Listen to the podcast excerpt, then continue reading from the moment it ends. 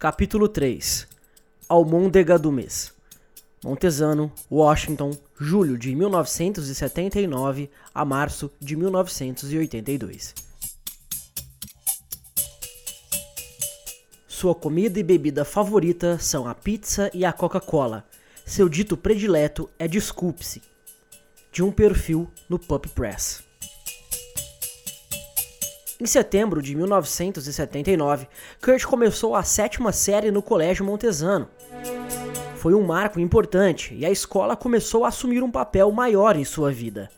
Ele começara a ter aulas de música na quinta série e na sétima estava tocando bateria com a banda da escola, um feito que ele procurava desdenhar diante de seus amigos, embora o saboreasse.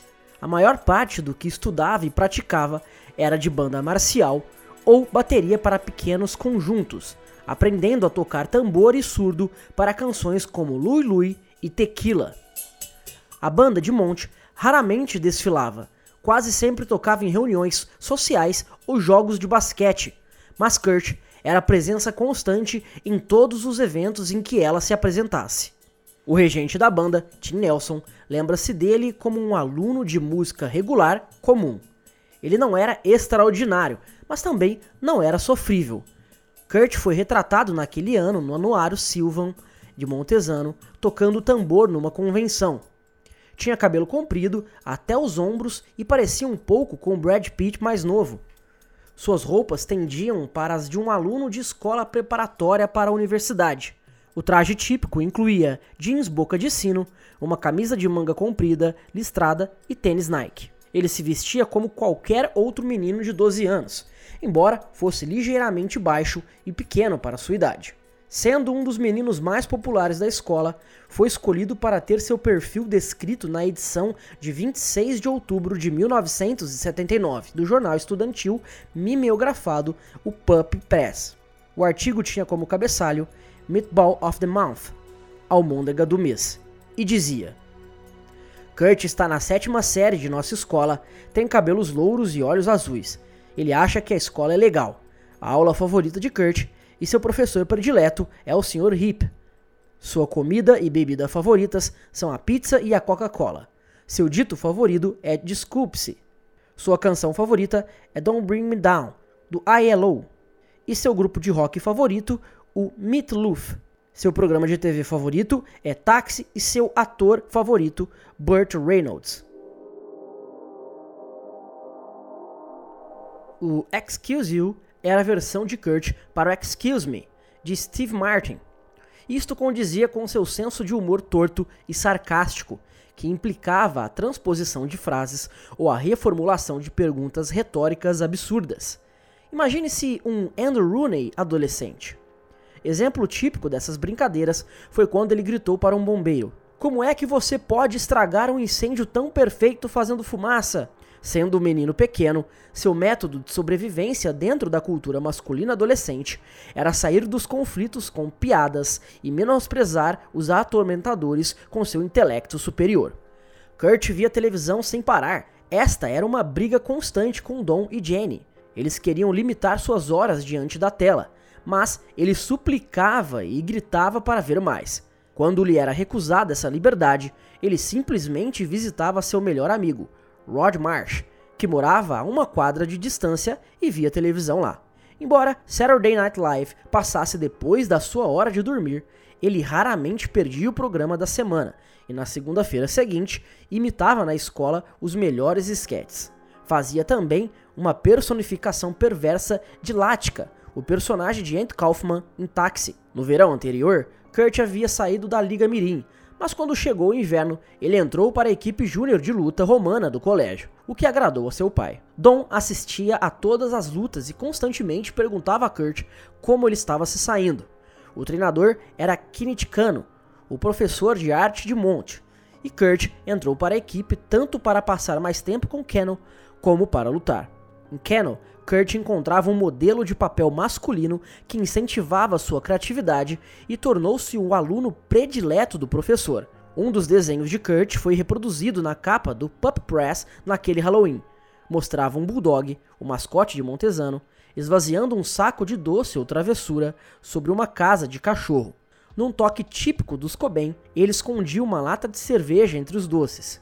Para um cartão de Natal daquele ano, Kurt desenhou um retrato a bico de pena de um menininho que estava tentando pescar, mas que havia prendido o anzol em suas costas. Era tão bom quanto a maioria dos cartões da Hallmark. Conforme rememora a colega de classe Nick Clark, o trabalho de Kurt era sempre muito bom. Cannell nunca precisava ajudá-lo, já que ele parecia ser um aluno avançado. Mesmo quando não estava na aula de arte, lembra Clark, Kurt nunca estava longe de uma caneta. Ele não parava de rabiscar nas aulas. Seus rabiscos eram principalmente de carros, caminhões e guitarras, mas ele também começou a elaborar sua própria pornografia crua. Uma vez ele me mostrou um esboço que ele havia desenhado, conta o colega de classe Bill Burtgard, e era uma imagem totalmente realista de uma vagina. Eu lhe perguntei: "O que é isso?" E ele riu. Na época, Kurt ainda não tinha visto uma vagina de perto, exceto em livros ou em revistas para adultos que os meninos trocavam entre si. Outra especialidade sua era Satã, uma figura que ele rascunhava em seu caderno todas as aulas. Ronnie Toira foi namorada de Kurt na sétima série, mas foi uma primeira paixão inocente que não chegou a ficar séria. Ele lhe deu uma amostra de sua arte para selar a união. Havia meninos na escola que eram claramente perturbados ou párias, mas ele não era um deles, disse ela. Acho que a única coisa diferente era que ele parecia mais quieto do que a maioria dos meninos. Não era antissocial, era apenas quieto.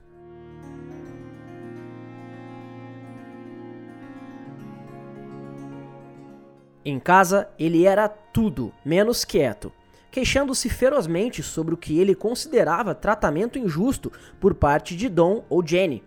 São poucos os segundos casamentos em que os cônjuges já têm filhos, que se ajustam perfeitamente, mas este estava sempre em terreno delicado e questões de favoritismo e justiça assombravam a família.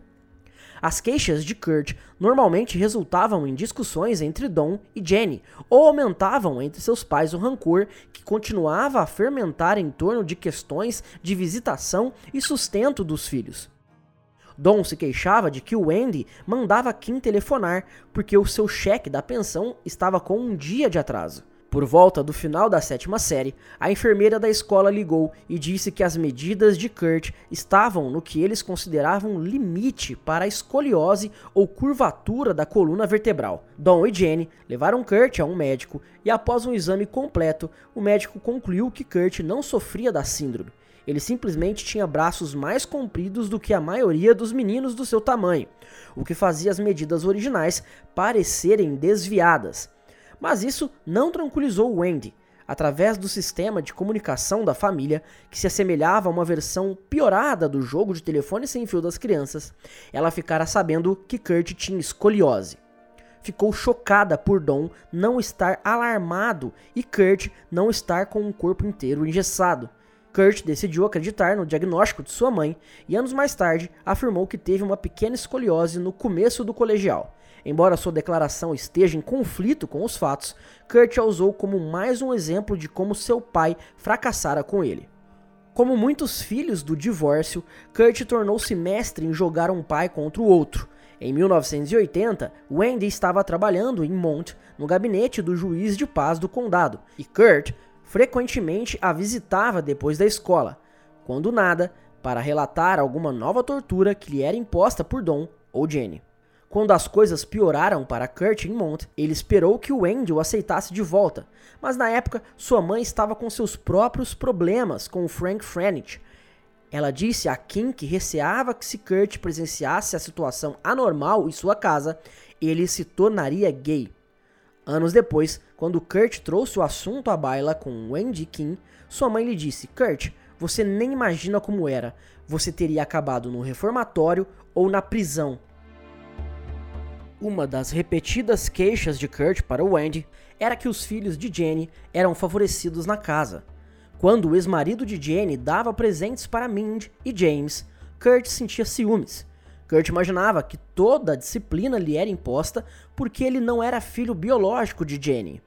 Dizia a seus amigos que odiava Jenny, queixava-se de sua comida e afirmava que ela racionava a quantidade de refrigerante que lhe era permitido tomar. Ele afirmava que Jenny conseguia ouvir uma lata de Pepsi sendo aberta a três cômodos de distância, e no almoço lhe eram permitidos apenas duas fatias de presunto carbudding por sanduíche e dois biscoitos da vovó. Leland Cobain fez um sermão a Don sobre o que ele também considerava um preconceito contra Kurt. Havendo frutas na mesa, Mind ou James podiam apanhar uma maçã e simplesmente começar a comê-la. Kurt ia fazer o mesmo e Donnie ralhava com ele por causa disso. Leland imagina que Don tinha tanto medo que Jenny o abandonasse, como Angel fez, que ele ficava do lado de Jenny e dos filhos dela. Don admite que a disciplina era um problema maior com Kurt do que com os filhos de Jenny, mas argumenta que isto se devia à personalidade de Kurt e não a favoritismo. Mas Don realmente receava que Jane o abandonasse se Kurt se tornasse encrenqueiro demais. Eu receava que aquilo chegaria a ponto do ou ele vai embora ou ela vai embora, e eu não queria perdê-la. O relacionamento de Kurt com seus irmãos e meio-irmãos se tornou mais equilibrado quando ele ficou mais velho. Adorava seu meio-irmão Chad, porque gostava de bebês, batia em Mindy, mas ocasionalmente, quando não havia aula, passava o dia brincando com ela. Entretanto, quando os colegas de Kurt mencionavam sua família, vários de seus amigos achavam Mindy graciosa. Ele se apressava a corrigi-los se a chamassem de sua irmã. Ele descrevia Mindy para seus amigos como minha irmã não, a filha da nova mulher do meu pai, dizendo essas palavras como se Mindy fosse alguma tortura que o obrigassem a suportar. Ele e James se davam melhor, talvez porque Kurt nunca fosse encoberto pela sombra do menino mais novo. Quando outro menino batia em James, que era o rebatedor em um dos times de beisebol de Kurt, ele interferia e ameaçava o agressor. Eles também compartilhavam o mesmo interesse por filmes. No verão, a família ia a um drive-in com duas telas. Don e Jenny iam cada um com um carro. Depois deixava um deles estacionado com os meninos de frente a um filme de censura livre, enquanto assistiam a uma fita mais adulta na outra tela. Kurt ensinou James que, em lugar de se sentar para ver outra comédia de Don Knotts, eles podiam ir até o banheiro e ver uma coisa mais adulta, como heavy metal, que Kurt adorava, ficando em pé do lado de fora do terreno. Kurt gostava de contar filmes que ele já havia assistido para seu meio-irmão mais novo. Assistira a contatos imediatos do terceiro grau no ano anterior e era capaz de recitar todos os diálogos do filme. Ele costumava brincar com seu purê de batatas no jantar e lhe dar a forma da montanha do filme, lembra James. Em 1981, aos 14 anos de idade, Kurt começou a fazer seus próprios filmes curtos, usando a câmera Super 8 de seus pais. Uma de suas primeiras produções foi uma elaborada imitação de Guerra dos Mundos de Orson Welles, que mostrava alienígenas interpretados por figuras que Kurt modelou com argila, aterrizando no quintal dos Cobain. Ele mostrou o filme dos alienígenas a James numa tentativa infrutífera de convencer o menino mais novo de que a casa deles tinha sido invadida. Outro filme que fez em 1982 mostra um lado bem mais obscuro da sua psique. Ele o intitulou Kurt Comete Suicídio Sangrento, e no filme, Kurt, representando diante de uma câmera conduzida por James, finge talhar os pulsos com a borda de uma lata de refrigerante cortada pela metade. O filme tem efeitos especiais, sangue falso e Kurt interpreta dramaticamente a cena final de sua própria morte, de um modo que ele deve ter visto em filmes mudos. Esse filme horripilante simplesmente adicionou munição às preocupações que seus pais já tinham sobre as trevas que viam dentro dele. Havia alguma coisa errada, afirma Jenny alguma coisa errada com seu processo de pensamento já desde o início, alguma coisa desequilibrada. Ele conseguia discutir calmamente os tipos de acontecimento que produziriam pesadelos na maioria dos jovens: assassinato, estupro, suicídio. Kurt não foi o único adolescente na história a falar em autoimolação, mas seus amigos achavam bizarra a maneira descuidada com que brincava com isso. Um dia, ele e John Fields estavam indo da escola para casa quando Fields lhe disse que ele deveria ser um artista, mas Kurt anunciou despreocupadamente que tinha outros planos. Vou ser um superastro da música, me matar e me apagar numa chama de glória, disse ele. Kurt, esta é a coisa mais estúpida que já ouvi. Não fale assim, replicou Fields. Mas Kurt continuou inflexível, Não, eu quero ser rico e famoso e me matar como Jimi Hendrix. Nenhum menino sabia na época que a morte de Hendrix não fora suicídio. Fields não foi o único amigo de Kurt em Mont que contou essa história. Meia dúzia de outros conhecidos contam versões semelhantes da mesma conversa, sempre com o mesmo final sinistro.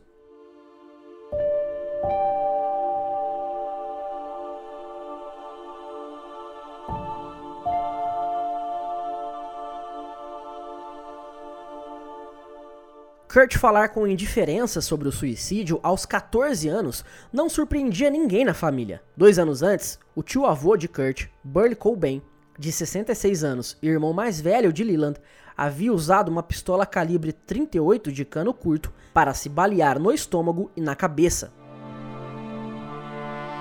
Fora Leland quem encontrara o corpo. Houve alegações de que Burl estava prestes a ser acusado de agressão sexual, Burr não era tão próximo da família como outros tios, mas Kurt falava incessantemente a respeito disso com seus amigos. Ele brincava que seu tio havia se matado por causa da morte de Jim Morrison, embora Morrison tivesse morrido uma década antes.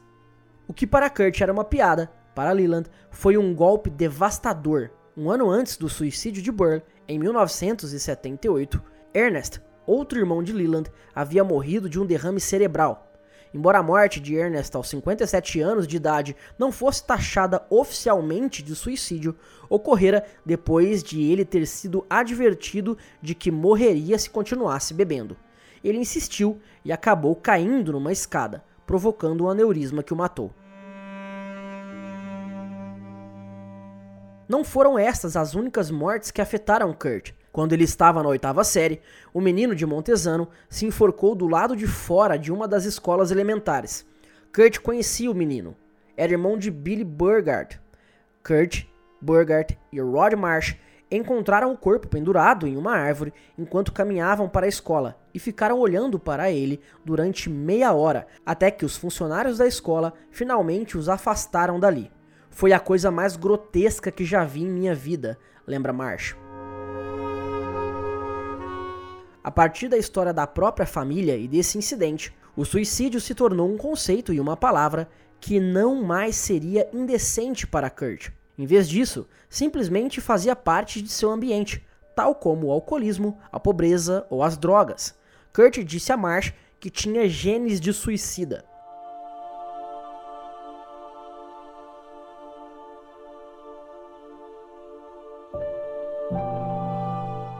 Kurt começou a experimentar drogas na oitava série, quando passou a fumar maconha e tomar LSD. Ele fumava baseados nas festas, depois com os amigos e por fim sozinho e diariamente. Quando chegou à nona série, era um rematado maconheiro. A maconha era barata e abundante em Mont e ajudava Kurt a esquecer sua vida doméstica. O que começou como um ritual social se tornou seu anestésico favorito.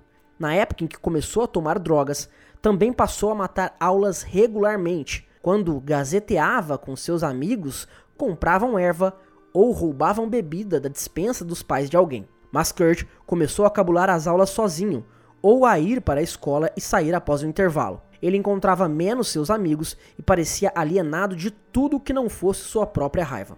Trevor Briggs deparou com Kurt sozinho em um parque de Mont em 1980, na véspera do ano novo, sentado num balanço e assobiando ao balançar-se. Trevor convidou Kurt para ir até a casa de seus pais e os dois se chaparam assistindo ao programa de Dick Clark na televisão. O ano terminou com ambos vomitando devido a uma quantidade excessiva de maconha cultivada em casa.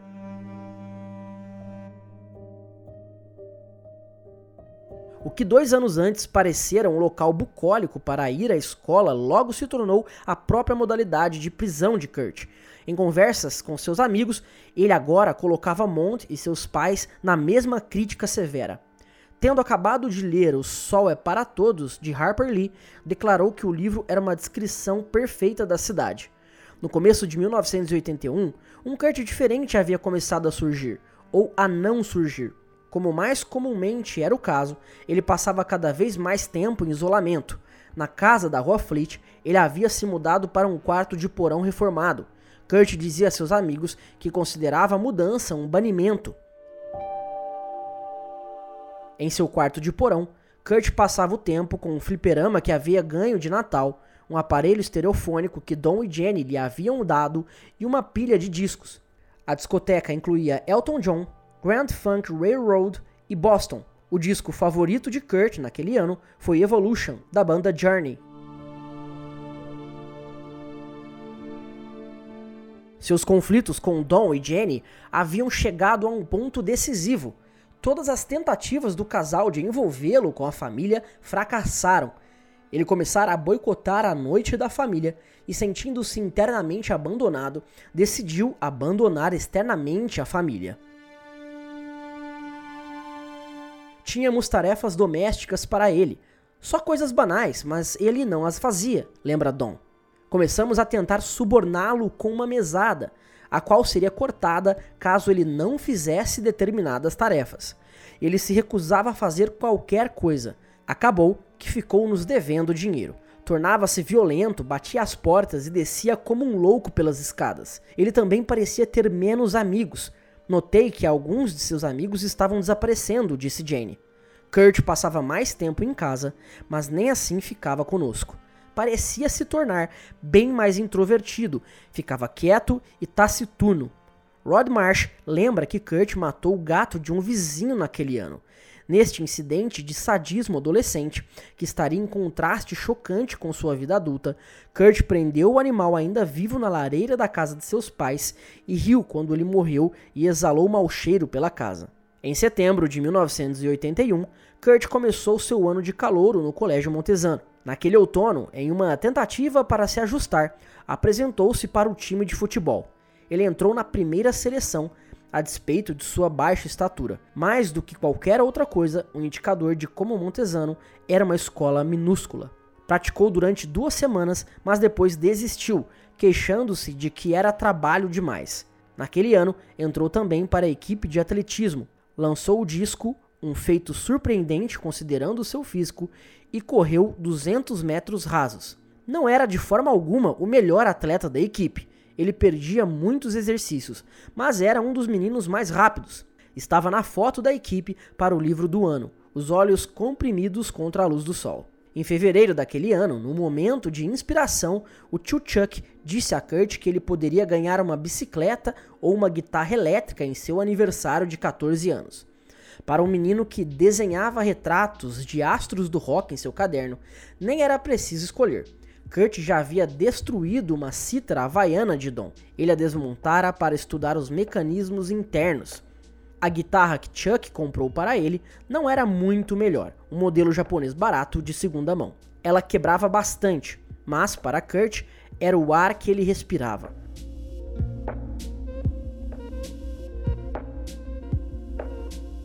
Sem saber como encordoá-la, ligou para a tia Mary e lhe perguntou se ela era encordoada em ordem alfabética. Quando a fez funcionar, ficou tocando sem parar e levou-a à escola para mostrar aos colegas. Todos lhe perguntavam sobre ela, lembra Trevor Briggs. Eu o vi com ela na rua e ele me disse: Não me peça para tocar nada, ela está quebrada. Isso não importa, tratava-se menos de um instrumento do que de uma identidade. O atletismo também fazia parte da sua identidade. Ele continuara com a luta romana, passando, quando calouro, para a equipe da universidade. O Montesano Bulldogs conquistou o campeonato da liga naquele ano, com um registro de 12 vitórias e 3 derrotas. Embora Kurt não desempenhasse um papel importante nesse esforço, ele passaria a evitar mais exercícios e partidas, e na equipe da universidade, seu tamanho era uma enorme desvantagem. A atitude na equipe de dois anos antes era que a luta era uma maneira divertida de agir com violência. A equipe da universidade, por sua vez, era totalmente séria e as práticas exigiam que ele lutasse com meninos que de pronto o imobilizavam no chão. Ao final da temporada, Kurt posou para o retrato da equipe usando meiões listrados. Entre os mastodontes do time, ele parecia mais o treinador do que um membro da equipe. Foi na esteira de luta da universidade que Kurt preparou uma de suas maiores batalhas com o pai.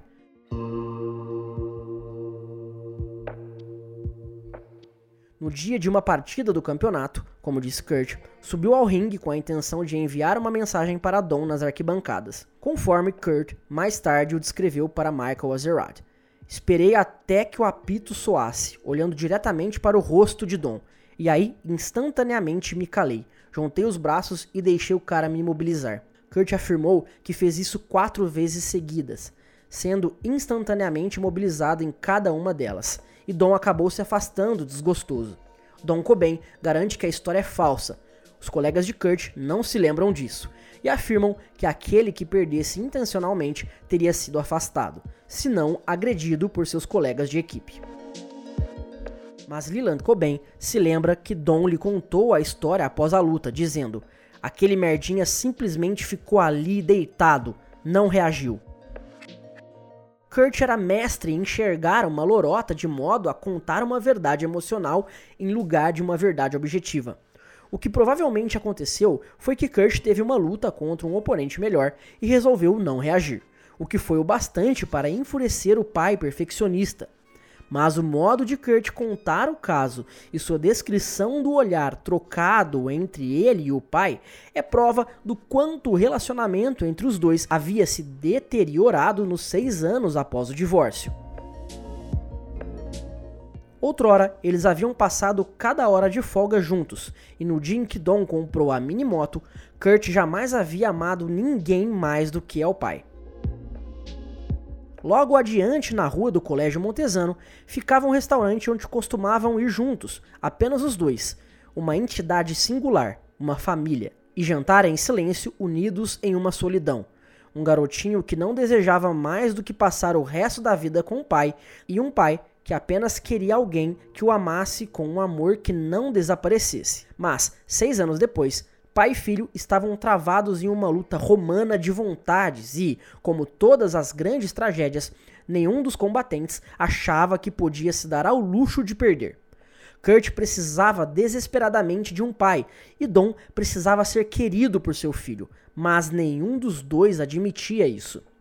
Era uma tragédia de proporções shakespearianas. Não importa o quanto Kurt se afastasse do tablado da luta, pelo canto do olho estava sempre olhando diretamente para seu pai, ou, para ser mais exato, já que o relacionamento com o pai estava praticamente morto para ele depois desse ponto, olhando para o fantasma de seu pai.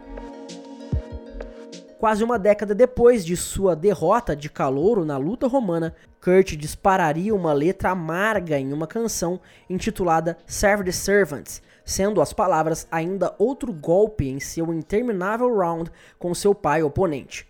Tentei muito ter um pai, mas em vez disso, eu tinha um papai.